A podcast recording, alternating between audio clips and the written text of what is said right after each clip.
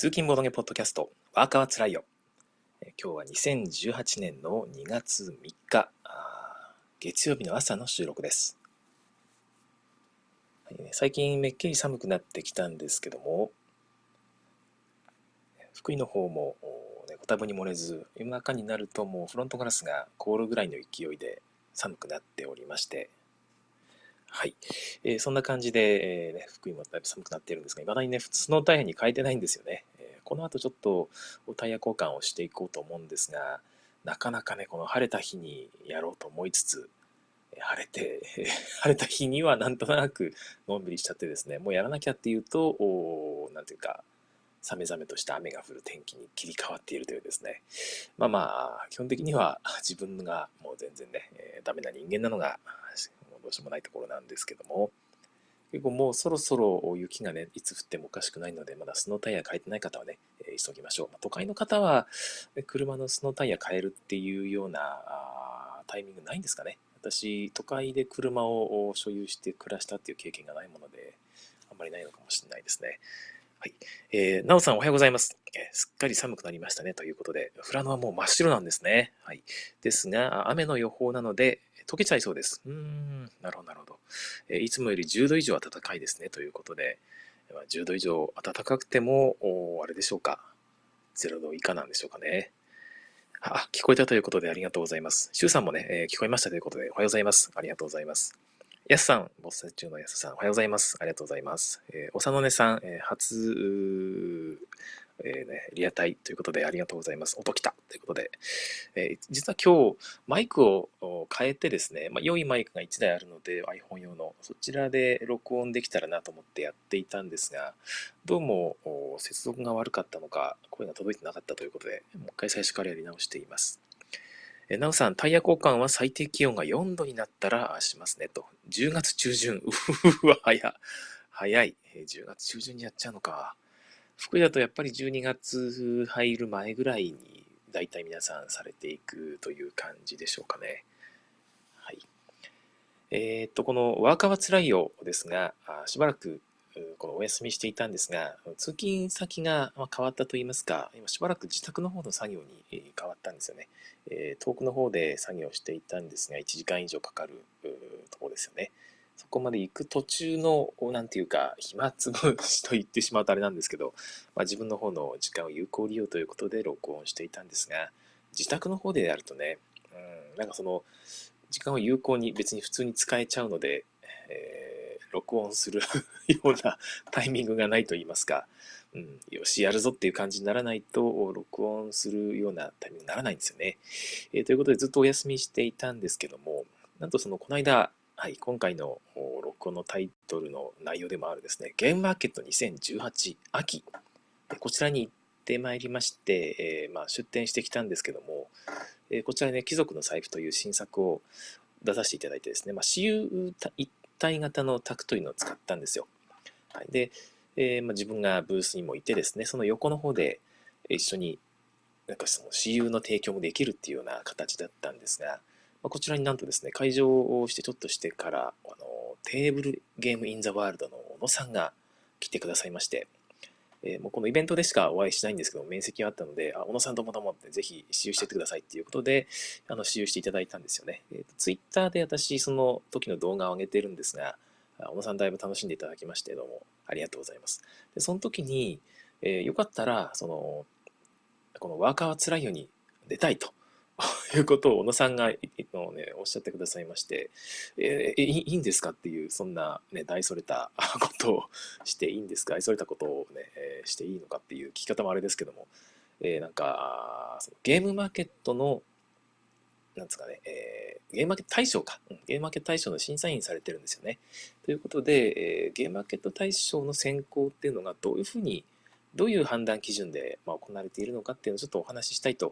いうことなんですよね。っていうのも私が以前、その軽くお話ししたことがあってですね、えー、その選考の内容って、なんかこういうふうにやってるんじゃないのという、ちょっと揶揄するようなことを、まあ、ツイートしたことがあってですね、えー、まあ、小野さんとしては、なんていうかそうじゃないんだよということを、ちょっとお話ししたいということなんだろうなと思いますので、それを明日収録いたします。明日火曜日の朝同じぐらいの時間帯ですね、えに、はい、7時15分ぐらいに配信したいと思いますので、えまあ、ぜひお聞きいただきたいんですが、あまりにも久々なので、なんかトラブルが起きないようにですね、え今日月曜日久々に収録するという感じになっております。ありがとうございます。はい、えー、マイクが、あなおさん、マイクが良いのか聞こえてる声がいいですということで、ありがとうございます。え、多分ですね、マイクは結局やめました。普通にいつも通りイヤホンマイクでやってるんですが、車じゃなくてですね、えー、部屋の中でやってるっていうのと、あともう一個は、あれですね、通信環境が非常に良いところでやっているので、クリアに聞こえるということかもしれません。シュウさんもね、ありがとうございます。えー、声が良いのか、聞こえてる声がイケボです。ということで、ありがとうございます。はい。ちなみに、イケボって言われたこと、本当に、あの、日常生活で一回もないので、なんかこの、あれですかね、マイクを通すというか、ポッドキャストを通すと聞こえるという感じなんでしょうかね。ポッドキャスト専用イケボでございます。なんだそれ。はい。ありがとうございます。はい。で、ゲームマーケットの方に行ってきた話なんですけども、先日も軽く収録を、この辺の話をさせていただいたんですが、なんか収録が途中でね、10分ぐらいで切れてしまったみたいで、結局その後も、なんかね、ぼーっと喋っていた、虚空に向かってまた喋っていたという感じだったみたいなので、それは消してしまったんですよね。で、もう一回同じことを、同じことをね、話そうと思うんですけども、今回、2日間開催ですよね。えー、2日間開催をするということなんですが、ずっと2日間開催たことがなくてですね、えー、今回何回目ぐらいなんでしたっけね ?3 回目ぐらいなんですかね私、それも知らないんですが、ずっとその2日間開催になってからは行ったことがなくてですね、どんな感じなんだろうなと思って、今回行かせていただきました。はい、で土曜日、日曜日の2日間ですけども、私は出店自体は日曜日の方なんですね。で、えー、土曜日の方から行けたらなと思っていたんですが、一応その同乗者の方、まあ、全員4人で行ったんですけども、4人皆さんとも、いや別に土曜日は現場行けなくてもいいよっていうような軽い感じの そんなに現場に、えー、そこまで、えー、行きたいわけじゃないんだ、あ、そうっていう言い方もあれか。はい。えー、2日間とも行きたいわけじゃないんで、日曜日行ければ十分なんでという感じですね。ということもあって、土曜日の朝ですね、5時ぐらいに福井を出発するという感じで、えー、来ました。なので、え着いたのがね、お昼ぐらいなんですよね。だいたい7時間ぐらい途中休憩入れて7時間ぐらい福井からだとかかるので、えー、まあ、着いたのがお昼ぐらいということで、一緒に行ったのが、あのリンさんですね。リンボドポッドキャストされているリンさん、福井でよくね、一緒に遊んでいただいてるんですが、リンさんと、あと、えー、ナゴチーさんですね、えー、元気はつらつな女の子ですけども、ナゴチーさん、あと、卓上遊戯の快楽のですね、ポッドキャストもされています。YSK さんですね、えー、ノコスダイスの作者でもあらせられるんですが、この4人で行ったんですよね。ちなみに YSK さんは富山の方なんですけども、まあ、よく福井にもいらっしゃってですね、この間、福井の、あれか、越前、越後ですね、というボードゲーム会があるんですが、そちらに参加された時に、夜一緒にラーメン食べるんですけども、その時に、YSK さんで今回行くんですか？って、現場行くんですか？って、よかったら福井で合流していきませんか？っていうことですね。まあ、ダメ元みたいな感じ聞いたら、ああ、もしよろしければ、あぜひっていう感じで、え、本当ですか？っていう、いいんですか？っていう感じだったんですが、まあ、確かに上回りで行くか下回りで行くかっていうちょっと違いがあるだけで、下回りで行くんなら途中なんですよね。えー、まあ、みんなで行った方が楽しかろうというのもありまして、えー、ぜひ、えー、ご一緒にという感じになって、えー、みんなで行きました。はい。な感じですね。えー、ちょっとコメントの方をご紹介します。おさのねさん、あ、貴族の財布遊びました。ありがとうございます。えー、11金、18金への経路作りが肝だと思いました。ああ、嬉しいです。ありがとうございます。場によって、その11金の方を先に買った方がいいのか、いやもう18金でね、ギャンブル的にこう、行った方がいいのかっていうのはまた変わってくると思うんですが、その辺もね、読み取って、いただいて、盤面からですね、えー、ぜひ、またやってみてください。ありがとうございます。最初のサプライの方は、一応どのルートも運、あ、ま、あとは運なんですけども、まあ、取っていけるっていうふうに作ってあるんですが、ランダムサプライでやると、もうはっきりと今回は18金だとかですね、え、いうのが見えるケースもあると思います。まあ、そんな時も含めて、え、盤面から見とって、え、そのですね、おさのさんが言う通り、経路作りですよね、というのを楽しんでいただければと思います。えー、シュウさん、え、ありがとうございます。貴族の財布欲しくて、うっかり予約時間過ぎたら2時間で埋まりました。あ、グッドということで、ありがとうございます。なんかね、多分どっかで、え、遊ばれることもあると思うんで、また遊んでやってください。運要素強めということで歌っております通りのゲームですので、あんまりね、その、ゲーマー的にガチガチにやらない方がいいかもしれません。はい。えー、シュウさん、若面お休み中は卓上遊戯の快楽を聞いていました。もう全部聞かれましたかね？あれ、ね、何回聞いても味わい深いんですよね。いろんなゲームを紹介されてるんで、こんなゲームもあったんだっていうね、楽しみもあるということです。えー、アルガさん、おはようございます。初出勤ということで、初出勤はい、えー、と、あれですかね、オンラインリアタイ初というやつでしょうかね。本当に初出勤なんだろうか。そんなわけないですね。はい、アルガさんともね、会場でもお会いしましてありがとうございます。はい、どこまで話しましたっけ？すいません。えっと、はい、えー、あれですね、えー、会場の方に向かったのがお昼ぐらいということですね。えっ、と、リンさんとナゴチーさんはあ2人でどっかにね、出かけて行かれたんですが、私とバイスケさんは他に行くとこもなくですね、え、土曜日のお昼から、あお昼ぐらいから会場の方に行ったんですけども、すごく混んでたあらしいですね。そのツイッタータイムライン見ると、なんだこの混み具合は？っていうような感じのことを見て、ちょっと覚悟していったんですが、私が着いた頃は、まあ、ちょっと一段落したらしいですね。そのお昼ご飯っていうタイミングもあったのか。あんまり、その、牛詰めみたいな感覚はなくて、いや、賑わっているなという、大盛況だなという感じでしたね。で、今思い返すと、お昼ぐらいのタイミングで、あれだけその道幅も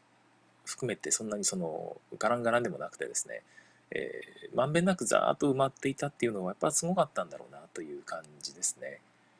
みんなお昼ご飯食べに行ってただろうに、あと、午前中から来てたね、そのいわゆる猛者といいますか、え、ゲーマーの方々っていうのは、基本的には11時ぐらいには大体回収して、お昼ぐらいにはもう帰っちゃうんですよね。ご飯食べずに、食べずにっていうか、外で食べるのか。一旦帰っちゃうので、そういうのも含めてもまだあんだけ残っている。で、しかもお昼以降から来るライトユーザー、本当はまだ来てなかったはずですよね、あの時間帯。それでもいっぱいいたっていうのはやっぱすごいんだろうなという感じがいたします。で、まあ、ざーっと会場を見て回ってですね、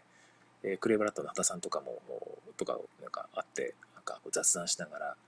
ゲラゲラこう笑いながらですね なんか会場ブラブラ回っていたんですけども、やっ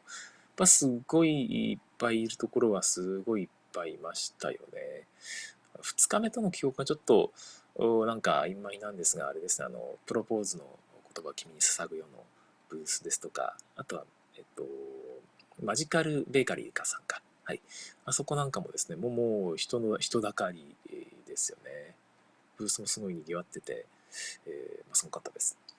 で、私の方は、えっと、ホイゲームズさんですね。えー、ホイゲームズの矢沢さんに、あの、マメイ、マメイ、ね、マメイ、マメイ、マメイ、どっちなのかわかんないですが、まあ、マメイと発音いたしますけども、あの有名な、ね、人気タイトルの一つ、マメイを販売しているホイゲームズさんのブーストですね、土日のその相互委託っていうのをさせて、今回させていただきまして、果物集めを10個ぐらい取り扱っていただいたんですよね。ちょっとそれもあって、ブースの方気になったので、行ってみたんですけども、おかげさまで、豆もすごくね、もうもうほとんど売れ残ってて、あ、売れ、売れ、なんだ、売れ、ほとんど売れ、売り切れてて、売れ残りがもうまだ全、もうちょっとしかなかったんですよね。まだお昼なのに、え、もうこんだけしかないんですかっていうですね。いや、すごかったなと思って。で、そこツイートとかして、しばらくしたら売り切れちゃったみたいですけども、果物集めはおかげさまで、えー、まあ、10個ぐらいしかなかったのもあって、すぐ売れましたよということをおっしゃっていただきまして、とほっとしましたね。ありがとうございました、本当に。えー、まあ、そんな感じで雑談などしながら、あとですね、まあ、なんとなく、モグワイブースさんとかも見て、えー、鳥さんとおさむさんに挨拶をして、え、あとブラブラと回ったりもしていました。はい。えー、なんか、その、次の日の日曜日の方に出店する私 J26 番だったんですが、あの、ハッピーゲームズさんがちょうど土曜日の同じ場所だったんですよね。で、こう様子を見に行きながら、おーという感じだったんですが、あの辺にブース出されてる方にちょっとご挨拶もしたりもしたんですけども、人通りが少なかったっていう言い方なんですよ。なんかめっちゃ人いたらしいですよねって、えー、声かけたらですね、え、そうなんですかっていう なんか反応で、あの、どことは特に言わないんですけども、そう、そうだったんですかという、その、この辺はあんまり人見ないですねという感じで、改めてその時にこう周りを見渡すとですね、確かになんか中央から比べると人通りがあんまなかったんですよね。で、端っこの方だったんで、完全に、なんていうか、壁際といいますか、壁際に面した通りだったので、えー、はい。っていう感じですね。ああと、アルナさんから、えー、ハッピーゲームさんはあっという間に完売だったということで、あ、そうなんですね。やっぱりね、えー、すごいゲーム、ジングザでしたっけね。えー、未だに大人気の面白いというゲーム出されてたんで、まあ、そこは完売だったんですね。完売するところは完売していたってことなのかな。持ち込む量にもよるとは思うんですけどね。えー、ムクロキシさん、おはようございます、えー。リアルタイム初視聴ですということでありがとうございます。時間帯なんですかね。いつもとちょっと違う方も聞いていただいてます。ありがとうございます。まあ、その、ざーっとね、あの、その通りの同じ方に全部聞いて回ったわけではないんですけども、確かにちょっと少ないなという感じがしてですね、えー、ちょっと不安だったんですよね。日曜日どうなるんだろうなっていうこともあったんですが、実際日曜日の方になってみると、意外と人が来たというか、あれですね、あの、ちょうど自分の前のところのブースのその前の部分のところで、ゲームマーケット大賞の発表とかをやっていたんですよ。そのちょっとしたあの発表コーナーみたいなのも設けられていたので、そこも含めてゲームマーケット運営の方がですね、2日目、日曜日の方の動線作りっていうのをされていたのかなと思います。日曜日は特に人が減るって言われてましたからね。で、体感的にはもうなんか全然文句のないような人の、なんですかね、往来がありまして、なんか良かったですね。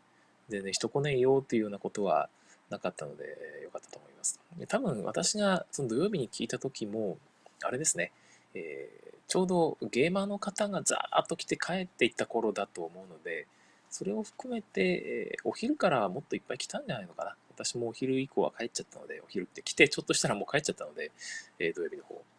その件まではまだ見れてないんですけども、えー、アルガさん、壁際は人が少なかったですね。やっぱりそうですよね。ちょうどそのハッピーゲームズさんとこも壁際だったんですけども、あの時に見たらですね、人があんまりいなかったんですよね。中央の方は、そのどのブースも人が、あとそのブース前に人がこう来るかどうかは別ですよ。あの来るかどうかは別にしても人が歩いてるんですよ、いっぱい。でも壁際の方は本当に土曜日人が歩いてなくて、えー、いいのかなという感じではありましたけども。この後いっぱい人が来たんだろうなということをね、えー、願っております。まあまあ、その完売されたってことで多分問題なかったんだと思いますが。で特にその J26 の方とはまた逆の方ですね、えー、と正面入り口、ゲームマーケットの正面入り口から入って、左側が J26 ですけども、その右側の方に A っていう A, A コーナー、えー、企業ブースがいっぱいあるところが、まあ、あるんですよね。その A コーナーの方が、そこも壁際があったんですが、そこがね、本当に全然人がいなくて、えしかもちょっと薄暗いんですよ。の電気があんまり来てなくて。来てなかったのかな薄暗い場所にこう、大きい企業ブースがドンドンドンっているんですが、そこも人が全然歩いてなくてですね。ちょっと、その一本壁際から、あの、中央の方に向かって入ると、そこはもう人通りがふわーっとあるのに、一歩裏の方は影になってんのかな？薄暗くて人がいないという感じで、いや、これ企業ブースのお金払ってこれは辛くないと思いながら、まあ歩いてたりもしたんですけども、うん。まああの後どうなったのかちょっと私もわかんないんですが、壁際は、なんかね、昔は壁サークルっていうとね、コミケとかだと、本当に花形だったんですが、このゲームマーケットに関して言うと、壁サークルはあんまりだな、ちょっとあれだなという気がいたしました。まあまあまあまあ、それも含めてね、えー、抽選運ということもあるのかもしれないんですが、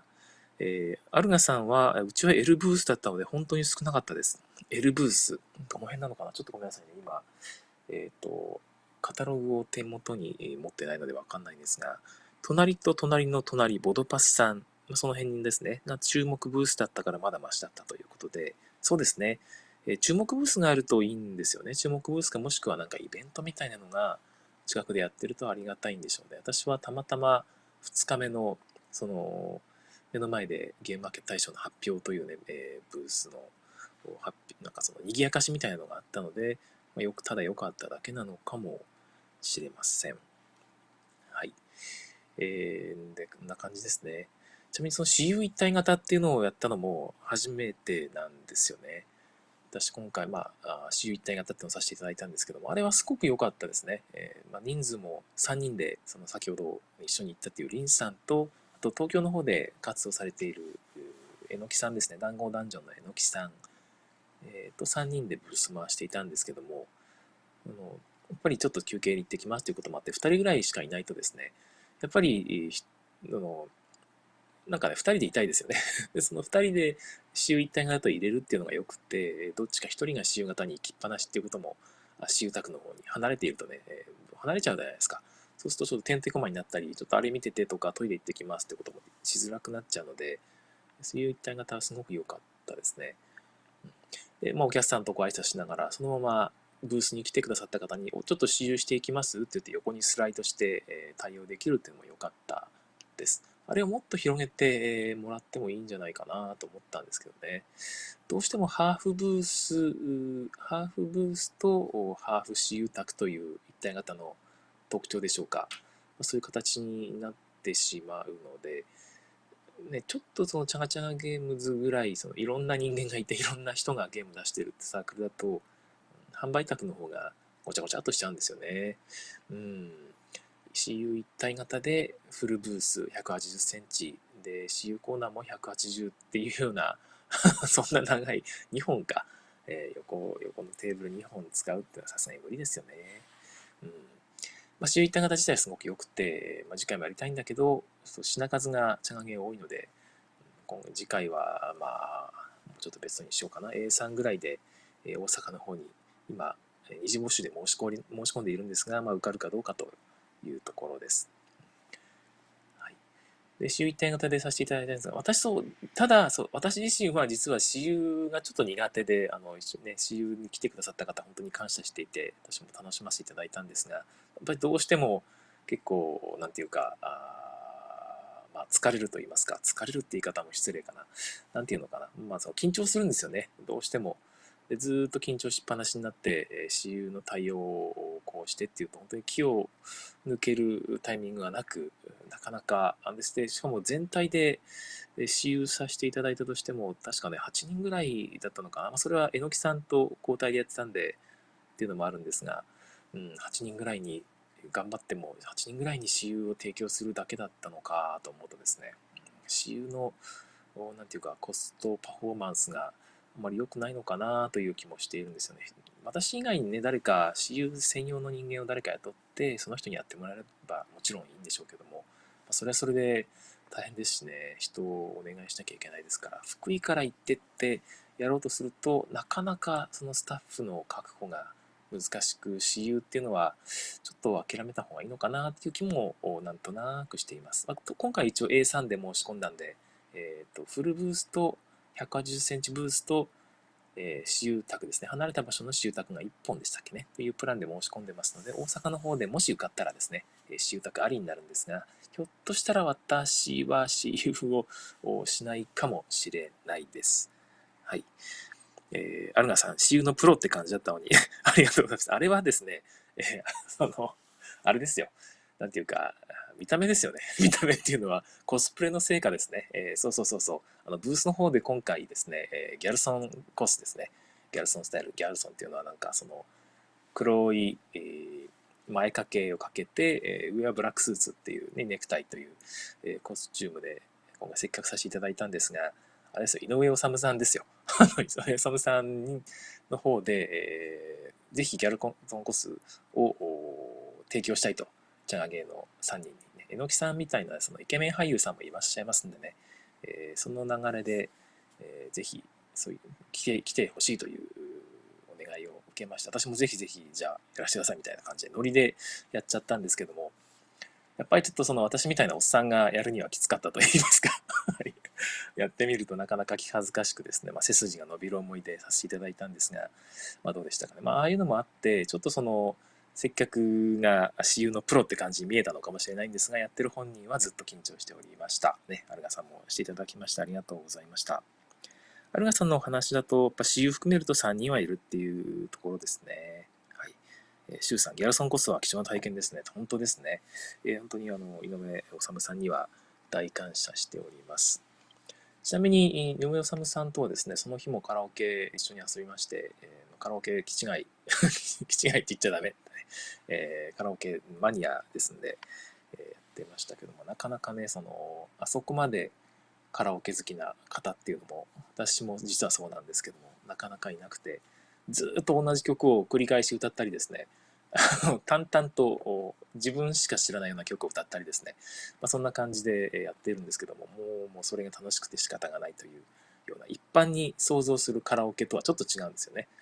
なんかみんなに受けるような曲を入れて、みんなでイエーイって盛り上がる、そういうパーティー的なカラオケじゃない。本当に、本当にカラオケ好きな、あ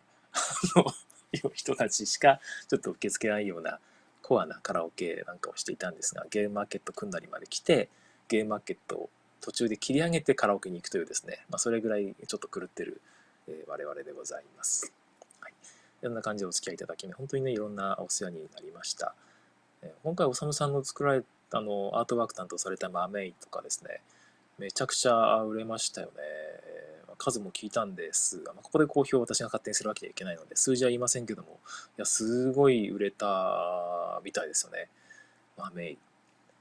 その、なんていうか、ゲームマーケットってもうちょっと軽いゲームですね。大喜利系ですとか、まあ、いわゆるイラストが可愛い。可愛いっていうのはその萌え系ですね。えー、アニメ系のその可愛い感じのゲームの方がパーッと人の目を引くし、多くの方にこう買っていかれるんですが、豆ってかなりユーロ寄りのゲームの構造じゃないですか。もうユーロ寄りとかユーロですよね。え、ユーロな感じのゲームがこうやって、爆発的に売れるっていうのは、やっぱすごいことだなと思うし、嬉しいですよね。矢沢さんのあのゲームの作るそのバランスって言いますか、初心者にも受けるけども、ちゃんとゲーマーにもすごいってならせれる。ああいうゲームを作れるっていうのはもうすごい才能だ思います。で、それをその一般の人にもですね、パーッと受け入れられるというか、見た目的にもね、こう弾けるようなイラストを描かれる井上治さんの魅力といいますか、その辺がうまく融合した結果なんだろうなと思います。うんまあ、あいうゲームがゲームマーケットでどんどんどんどん出てきてほしいですね。まあ、あいうゲームがというか、ああいうゲームもですね、えー、どんどんどんどん出てきてほしいなと思います。もうちょっと私もね、私有とかできたらよかったんですが、1日目の方は、あと企業ブースでバオバブさんですね、バオバブさんの方、韓国ブースが2つ並んでるところがちょっとあったんで、そこで使用させていただいてましたね。使用があの時間帯だと割と空いてましてですね、どっか行こうかなと思ったんですが、パッと目についた、えー、ゲームを2つ遊ばせていただきました。1つ目が、えっ、と、ごめんなさい。エンジェル、うんと、投資をするゲームですね。すみません。名前が忘れてしまった。えー、出てこない。なんとかエンジェルズ。はい、えー。そちらをするゲームを遊ばせていただいて、確かフェルティですね。フェルティの新作だった気がします。裏向きで、えー、なんかベンチャーエンジェルズですね。ベンチャーエンジェルズ。裏向きで自分のそのチップ、ね、数字が確か1から4だったか2から4だったかな。まあ、そんな感じの数字が書かれたチップを、その投資対象が場にカードで出てるんですよ。6とか、まあ、9とか、まあ、場合によっては5とかですね。えいくらお金を集めたいっていうカードが場に4つぐらい出てって、まあ、そこに向かって裏向きで、じゃあ俺は今回ここに投資するよって自分のチップを裏向きで配置すると。で、他の人も同じように、じゃあ自分はここにっていう感じで、まあ、順番に全部のチップを配置するまでやっていくんですが、チップの中に0っていうのもあってですね、えー、ちょっとブラフをかけれるんですね。ここにやったよって言いながらやってないみたいな、まあ、ことがあったりして、えーまあ、そこの辺がちょっとブラフ要素があると。で、各その投資が、投資対象ごとに、その5なら5で、えー、5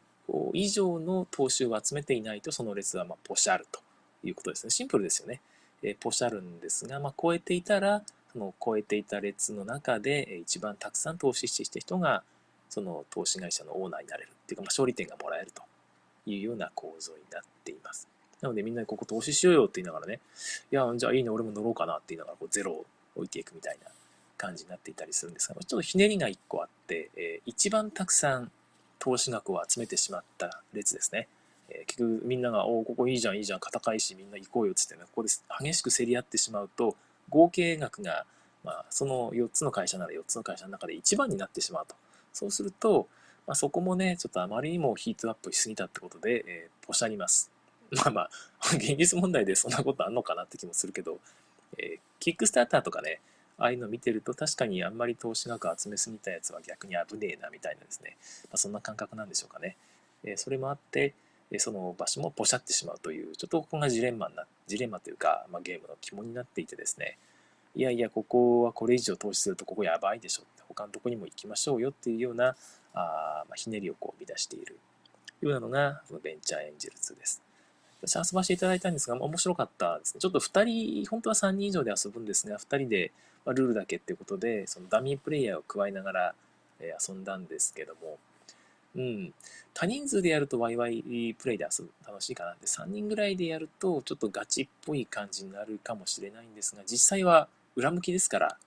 読みようがないですよね。まあ、いわゆる同人的なあの裏向き一斉公開ですから、しかも裏向きのまま、ね、4つと4つぐらいの尻尾をずっと置いていくわけで、ほぼ、なんですか、ま読みようがない、まあ、ブラフも含めると、っていうのもありまして、3人とかでガチにやろうとするよりも、まあ、多人数で、えー、フルのマックスのね、人数何人かしてませんけど、5人ぐらい多分大丈夫だと思うんで、それぐらいで、えー、気軽にパーティー的にやって、わーっとね、えアイスブレイクで盛り上がると、すごくいいゲームなんじゃないかなと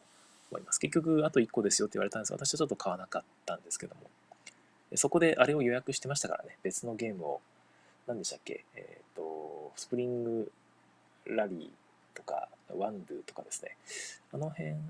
違うブースだったかな？まあまあ、あの辺で同じゲームをたくさん予約してましたんで、まあまあまあ、3つ目はいいかなという感じでやらせていただいてます。はい。えっ、ー、と、あ、アルガさん、えー、出勤よーとね、えー、出勤、出勤、本当に出勤なんですかね？ありがとうございます。似合ってましたよということでありがとうございます。えー、ギャルソンコスね、あれは誰でも似合うんですよね。あの、やってみてわかるんですけど、普通にブラックスーツに前、黒い前掛けっていうスタイルって男男性なら大体似合うし、女性でもね、おさむさまされてましたけど、可愛かったですよね。ああいう、なんか、定番の誰でも似合うスタイルって良いですよね。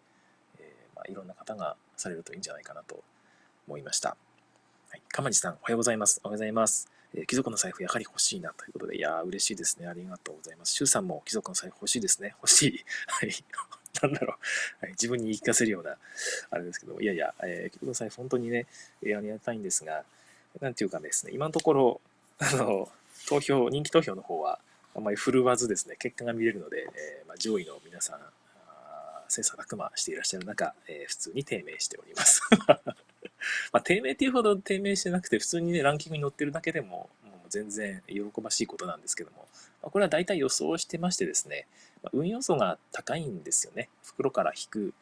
チップ引きゲームなんで、私基本的にはパーティーゲームとして最終的には作ったんですが、まあ、見た目がちょっとガチに見えるっていうのが、まあ、一つあるんですよね。えー、なんかアートワークノリノリで、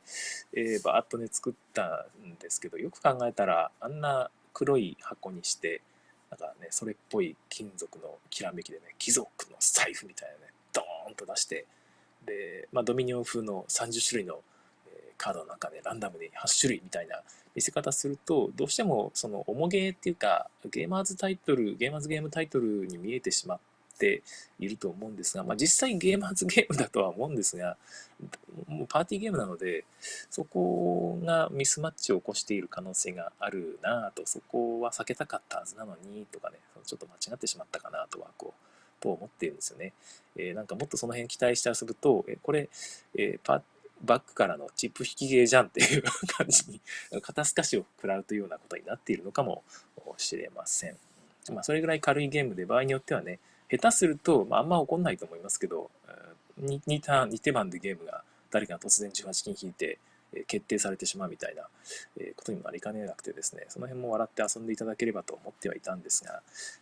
そこでね、ちょっとマッチングが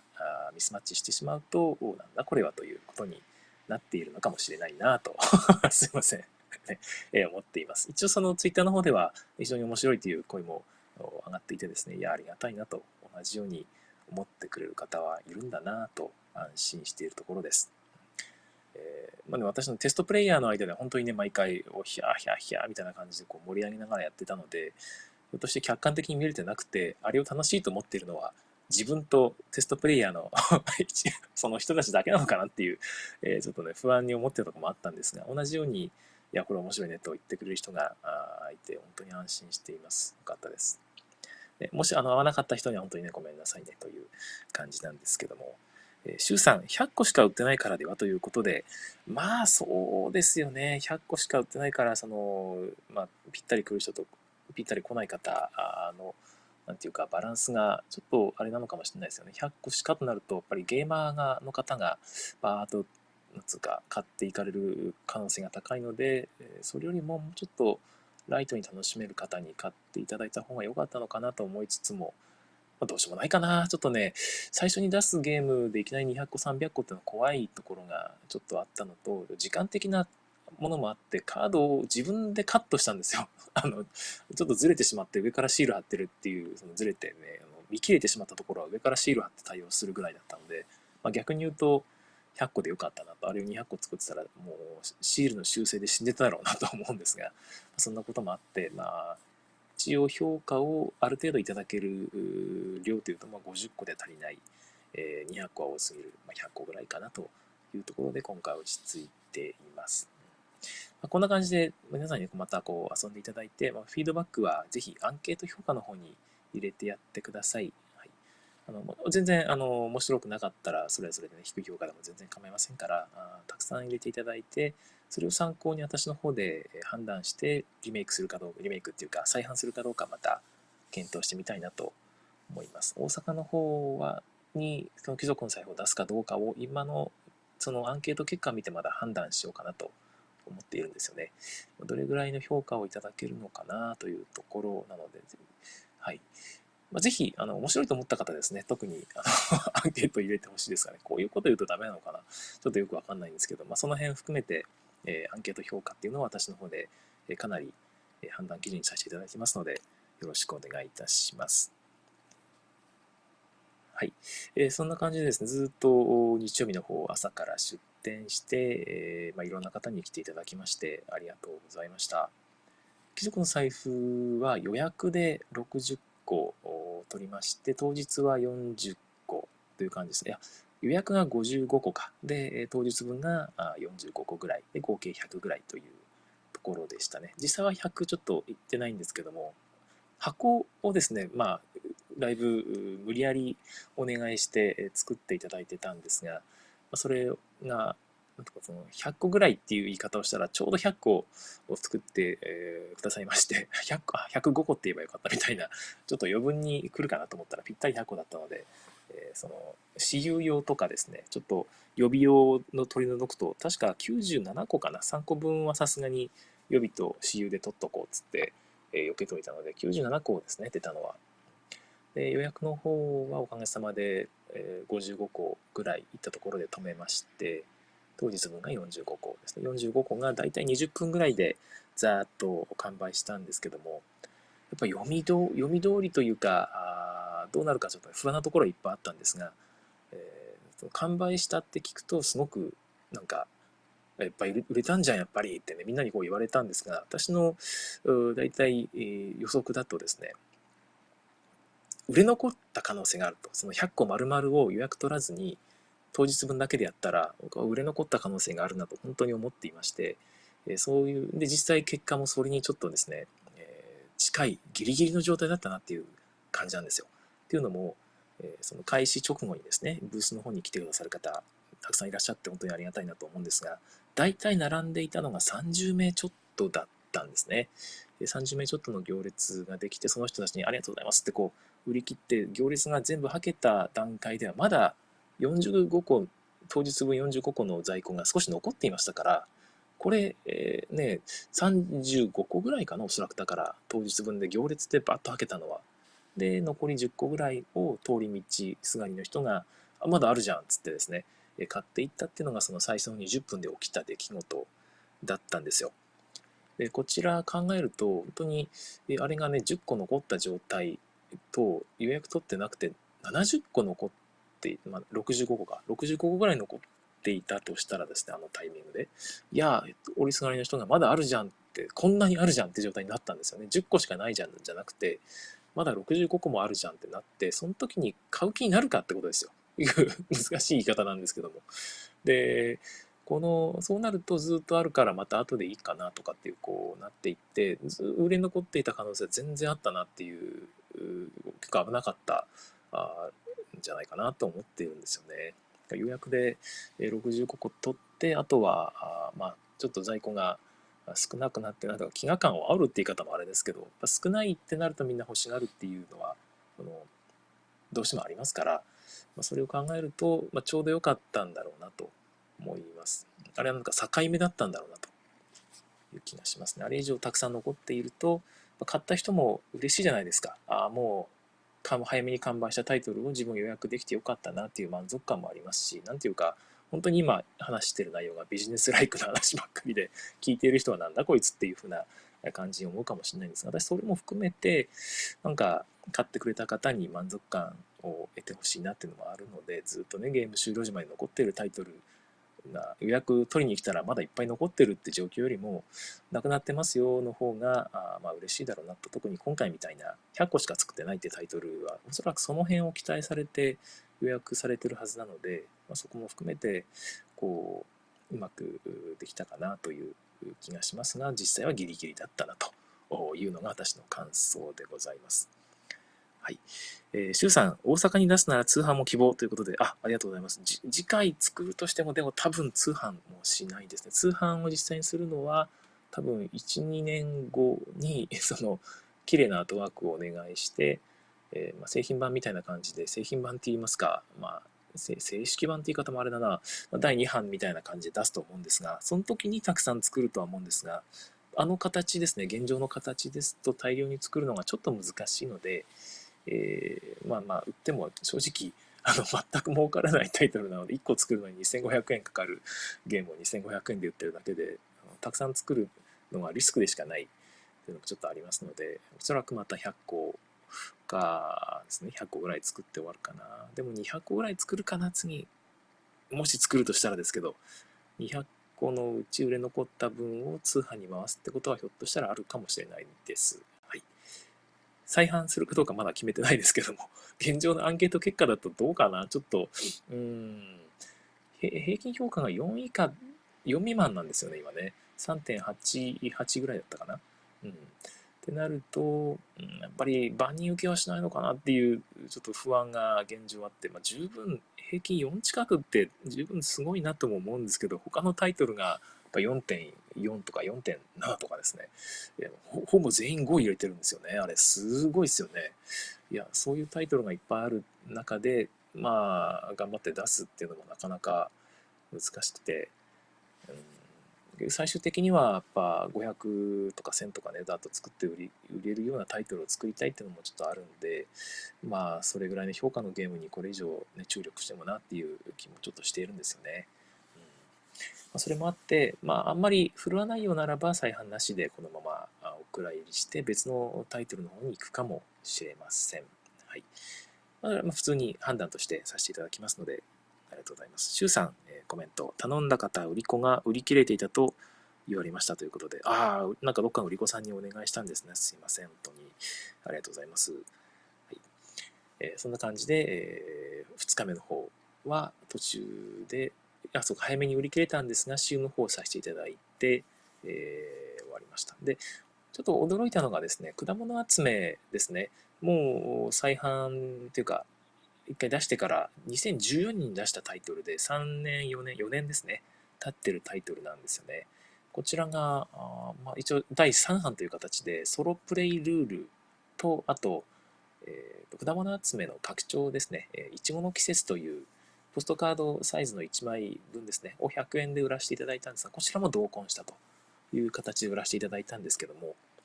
その第3版が割とその売れまして、あ、なんか普通に買っていただいているありがたいなという感じだったんですよね。もうそんな再販タイトルみんな見向きもしないのかなと思いきや、意外と売れて、まあ、おかげさまでなんとか、再販分の、なんつうか、原資みたいな分はこれで回収できたかなと。あとはまあ気軽に売っていけばいいぐらいは売れたのでありがたかったです。はい。まあ、そういうのもあってですね、全然再販もいけるんだなっていうのは、やっぱりそのゲームマーケットにいらっしゃる方自体がもう、なんつうか、昔の方とはまた違う方がいっぱいいらっしゃってるっていうことでしょうね。本当にパイが広がってるっていうことを実感しました。もし聞いていらっしゃる方で、えー、ゲームマーケットでその出店側の方ですね、いらっしゃったら、もう昔のタイトル再販しても全然あのいけると思いますんで、まあ、よかったらアートワークもね、一新したりして、え、出してみてはいかがでしょうか。昔評価されなかったゲームも今ならひょっとしたらですね、客層もちょっと変わっている感じがしたので、そういう方に売れるんじゃないですかね。ファミリー層が、あのあんまりいなかったねっていう言い方されてる方もいて、それは私もちょっと感じましたね。子供さん連れて歩いてる方もちろんいらっしゃったんですが、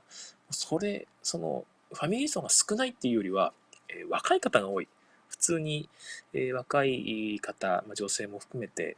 えー、カップルで来てる方も多かったですし、なんかカップルの方多かったですね。えー、ま、普通にその若い方がわーってこうね、えー、いっぱいいらっしゃるっていう雰囲気で、家族連れ、お子さん連れっていうのは、ちょうどうちの前に、えっ、と、動物将棋の、ね、でっかい動物将棋の遊べるコーナーとかがあったりしたにもかかわらず、そのファミリー連れっていうのがめちゃくちゃ通るかっていうとそうでもなかった感じですね。もちろんいたんですけども。はい。というのを感じました。だからそういう年代層に受けるゲームだなと自分が思うなら、ぜひ再販してみるといいんじゃないかなという気がいたします。はい。えー、という感じですね。今日ちょっと長々ともう46分ぐらい喋っているので、こんな感じにしたいと思うんですが、他にゲームマーケット関係で喋っておきたいタイトルなんかあったかな？うん、えっ、ー、と、ゲームマーケット大賞ですね。ゲームマーケット大賞は今回、あれですね、えっ、ー、と、天下明堂に決まりましたよね。私も七ナシピリさんの天下明堂、ね、遊ぶ機会がなかなかなくて、昔から越後の方で遊ばれていた時もみんなうなってましたよね。いや、すごいなって。こんなゲームを、なんつうか、同人で作れる時代になったんだなっていう言い方を皆さんされていたので、いやー、私も一回遊びたいなと思って、その時は宅に入れなかったんですよ。いつまにか始まってて、はい。今回リンさんが購入されたので、そのうち遊ぶ機会があるかなと思って楽しみにしております。天下明堂はまだあ製品版っていうかメーカーから出るのは決まってないんでしたっけ？どうでしたっけ？インプルーメント・オブ・ザ・ポリスの方ですね。同じくノミネートになっていて、今回特別賞かなんか、えー、受賞していたインプルーメント・オブ・ザ・ポリスの方は、確か製品版がもう出ることが決まっていますよね。こちらも一回やってみたいんですけども、ちょっと自分には重いのかな、どうだろう？はい。えー、東京サイドキック、あとトリックと怪人。トリックと怪人はオインクゲームさんから出ていましたね。えー、たった今考えたプロポーズの言葉を君に捧ぐようの方も、まあ、見た通りの大盛況でしたね。2018年春のタイトルにもかかわらず、もう未だにね、えー、品切れが相次いでいて、今回でみんなね、こう、本当にたくさん作ったっていう噂があるんだけど、みんなもガーッとね、買いに来ると。新版っていう、なんか、ついていますね。ちょっと変わったりもしたんですかね。いやー、すごい。うん。何万部って作って、え、何万部って売れるらしいですからね。プロポーズの言葉。もう100部、ひいひい言いながら売ってる 私からすると、本当にすごいなと思うわけですが。はい、そんな感じかな。他に、えー、かあったかな。うん。特に、あれです。あ、そうか、2日間開催で、えー、入場者数は、そんなめっちゃくちゃ増えたわけでもないって感じで、2日目が増えたっていうのは素晴らしいことですよね。2日目に、あの、中古ブースですね。中古ブース、そっか、中古ブースがあったからか。なるほど。L、アルガさんがコメントされてますね。L は日曜が中古だったエリアですと、アルガさんが出されたブースですね。なるほど、なるほど。うん中古ブースの方も大盛況だったみたいでね、ちょっとその中古ブースはなんか、整理券の配布で、えー、なんか、あれですねトラ、トラブルというか、スムーズにいかなかったみたいな話も聞いたりしてるんですが、なかなか最初の試みですからね、新しい試みなんでなかなかうまくはいかないっていうこともあるかとは思います。なんかでも整理券の配布に関しては、普通になんか、あれですね、もう一回列を作ったんですよね。11時から開催ということで。うん、なんか普通に行列がせっかく、ゲームマーケットの行列っていうのが一旦作られているんですから、そのまま来てもらって並んでもらうわけにいかなかったのかな。うん、もう一回そこで整理券を配布するっていうのはちょっと、あ、そうか、11時からだからか。うん、普通に 10, 10, 時からやっちゃってもよかったんじゃないかな、バーっと。まあ、列形成っていうのはあるんでしょうけど、整理券を配布するのが必須ならば、えー、整理券の配布自体を先着順でもうバーッとばらまいていってもよかったのかもな。なんかまあいろいろあるんでしょうね。私も現場見たわけじゃないんで、なかなかあれですけども、一応、そのフリマを開催した経験がある身から思うと、なんかその辺は2回、2回行列を作るっていうのが大変だったんじゃないのかなっていうふうな気がしてしまいます。はい。何しろ、あの、上の方皆さんね、お疲れ様でございました。あの、良いイベントでございましたので、えー、楽しませていただきました。ありがとうございました。はい、50分過ぎましたね。えー、こんなところで、えー、終わろうと思います。一応、今回の収録は明日朝ですね、えー、12月4日火曜日の朝17時、あ、7時、朝の7時15分ぐらいから配信するテーブルゲームインザワールドの小野さんとの、えー、ゲスト対談というこちらをメインとしまして、こちらの前座という形で、えー、配信させていただいております。えー、なかなかね、貴重なゲームマーケット大賞審査員の話を聞けるわけなので、皆さんもね、ぜひなんか質問を用意してみてください。ただ、あのゲームマーケット審査員は小野さんだけじゃなくてね、5人ぐらいいらっしゃるんでしたっけね、4人かな？えー、その皆さん、他の皆さんの話っていうか、あの方は何を選んでたんですか？みたいな話、私もすごく気になるんですけども、やっぱそういうお話はちょっと聞きづらいかもしれません。小野さん自身が本当は何を選んでいたのかっていうのも、えー、まあ無理だと。無理というか、まあなかなか難しいというか、言ってしまうと、えじゃあなんで、なんでみたいなことにね、あの、なりかねないんで、えー、まあ得されないような、あなんかちょっとね、えー、質問を考えておいていただけると、えまた盛り上がるかもしれない。ぜひ、えー、コメントで盛り上げてやってください。はい、えー、今日は聞いてくださいましてありがとうございました。それでは次回更新をお楽しみに。さようなら。は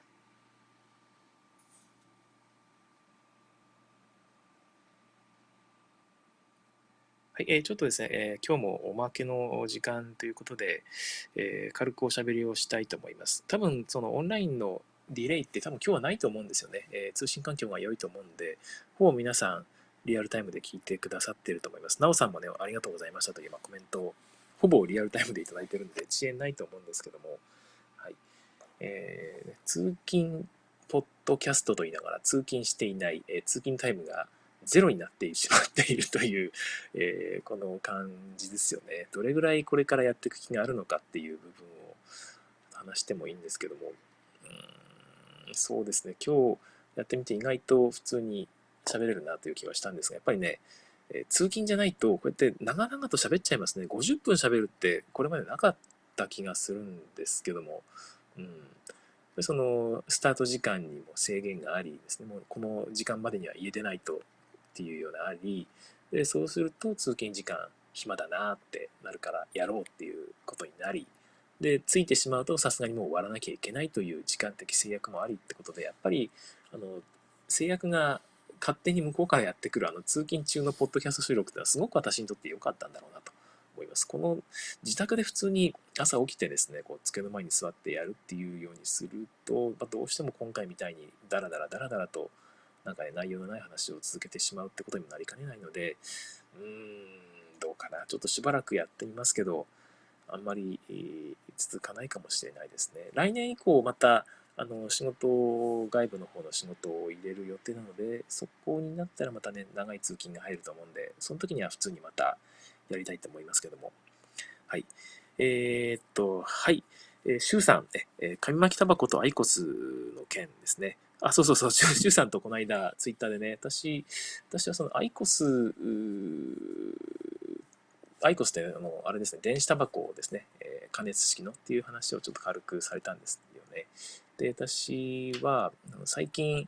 どっかの病院の先生かな？あの産婦人科の先生がツイートされてて、アイコスは全然害あるから、それを吸って、えー、売るのにタバコ吸ってないって言われても、そんなのパチンコはやめました。代わりにパチスロをやったもんみたいなもんですみたいなツイートがあったんですよね。それはもちろんその通りで、あの産婦人科にね、えー、アイコス吸ってんのにタバコ吸ってませんなんて、え、いうことを言うのは本当にダメだなと私も思うんですけども、そういうような意見結構見かけてですね、えー、うちの親ヘビースモーカーでずっとタバコを、ね、家の中で吸ってたのを、まあ、外で吸うように、変えてくれたんですけどもそれでもタバコを外で吸って家の中に入ってくるとですねもう吐く息が臭い臭い本当にねもうこっちがもうむせるぐらいの匂いが部屋中に充満していたんですよね。でそれをもう毎回毎回こう臭いから頼むからやめてくれって辛いきついってことを言ってたらですね、まあ、アイコスに変えてくれたんですよねようやくでそれがあってえー、ようやくそのアイコスに変わると、まあまあ、まあ、臭いんですけど、まあ、マイルドな臭さなので、やっと我慢できる平穏な日々が来たって思っていたんですが、最近、あの、父親が言うんですよ。アイコスってあんまり意味ないらしいなって。いうことを言い出して、いや、まあ、まあ、確かにね、そういうネットにあるんですよね。そのアイコスっていうのは、実は全然化学物質が減ってないっていう可能性もあるじゃないかと。で、人体に有害かどうかなんてのはまだ検証されてないんだよっていうようなことがあってですね、それを根拠に、えー、まあ、危険かもしれないものを吸わせるんじゃないというようなことをおっしゃる方もいるんですよね。で、それはもう本当にその通りだと思って、えー、その通りなんですけど、実際に周りで僕はすごく助かっているので、え、やめてって思ってるんですよね。そういうことを言って、あの、せっかく切り替えた人もですね、こう、やる気を、その、勘弁してっていう、また昔の状態に戻ったら本当にたまったもんじゃないんですよね。家族全員そう思ってるので、うちは。えありがたいなと思ったので、まあ、そこを刺激しないようにしてほしいなと思ってそういうツイートしたんですが、えー、シュウさんの方はもっとですね、深刻に、そのアイコスによる健康被害ですよねっていうのを、なんかおそらく心配されているというか、実際に被害に遭われてるみたいで、健康被害のことを考えるとね、えー、そんなアイコスを吸ったことで健康が問題なくなるなんていうふうに思わないでほしいみたいなね、そういうことをやっぱりね、やっぱ、なんか切に感じられてるみたいなんですよね。そこでちょっと私と意見が食い違って、いやっていう話をしたんですけども、お互い多分言ってる内容が別ですよね。全然。私は単純に、えー、まあ、お匂いの話をしていて、周さんは健康被害のことを心配されてるってことで、私は、なんつうかどっちも正しいっていうふうに思っています。ただ、まあ、アイコス推進とアイコスなんてやっても意味ないから、お前らやめちまえよっていう考えであれば、まあ、それはまあ違うところがあるのかな。まあ、何しろ、まあ、お互い、立場も目的も違いますから、そこは、まあ、お互いが自分の主張してっていうふうに、えー、丸く収まればいいなと思います。えー、シュウさんね、悪臭とタール汚れは本当にやばいですということで、ね、あれがね、友達も吸うんですよ。あの、タバコをヘビースモーカーで、友達の部屋で、この間もカラオケしましたってツイートしましたけど、あそこですよ、まさに。えー、友達2人と一緒にカラオケするんですが、2人ともスパスパ、スパスパ吸っていてですね、ま、昔はその、タバコをずっとその部屋の中で吸ってて、まあ、それは全部その友達好きなんで、まあ、そのね、1時,、まあ、1時間では済まないか、まあ、2、3時間のことですからね、我慢して、えー、一緒に遊んでいるいたんですけども、やっぱり行くと、服がもうものすごい匂いになってですね、まあ、服だけならまだしもですね、目の周りにそのヤニがつくのかな、帰ってくると、もう目の周りが腫れ上がってるんですよ。多分なんか、あれですかね、化学物質過敏症みたいなのもちょっとあるんですかね。えー、下手すると次の日、物もらいみたいになって、まぶたがこうね、パーンと腫れ上がるみたいな感じになって、これやばいなと思ってですね、えー、まあ友達にもちょっとそういう話をしたりしたらですね、ある日、アイコスに変えてくれてですね、2人とも。でそっからはもう全然楽ですよね。臭いっちゃ臭いけど、まあ、もうもうもう全然もう腫れ上がるようなこともないし、まあ、服の匂いも、まそんな大したこともないし、えー、まあ変わりましたね。そんな感じでやっぱりね、あの、元のタバコの方には悪臭とタール汚れみたいなやつがあったんだろうなと思います。うん、アイコス、そういう意味でもありがたいんですよね。まあ、こういう言い方してしまうとあれだけど、アイコスで、えー、健康被害がね、えー、ひょっとしたら逆にタバコよりも悪いかもしれないっていうね、えー、懸念もあったりするらしいんですが、それはまああくまでも、なんとか、憶測というか推測の可能性の話しかないんですが、もしそうだとしても僕はアイコスをあの吸ってほしい。ひどい話ですよね。周囲の人間、まあ、副流炎が、まあ、タバコより害があるんなら、これはやめてほしいし、まずいと思いますけど、多分そんなことはさすがにないんじゃないかな。あんだけ、あんだけ、ね、なんか、匂いも、汚れも付着も劇的に少ないのに、それ以外の、えー、これまでね、タバコにはなかった未知の有害物質が出るようになったっていう可能性はまあ低いんじゃないかなと、なんとなく思ってはいるんですけど、まあ、そこは含めてね、えー、私が気にしてるのは匂いの方なので、匂いと汚れの方なので、えー、うまく、えー、ね、なるといいなと思います。はい、こんな感じでございます。ありがとうございます。長々と ありがとうございました。最後どう、どういう余計な話だったかな。はい。えー、そんな別に、えー、ね、ギチギチに思ってるわけでもなんでもないので、軽く流していただければと思います。それでは、えー、さようなら。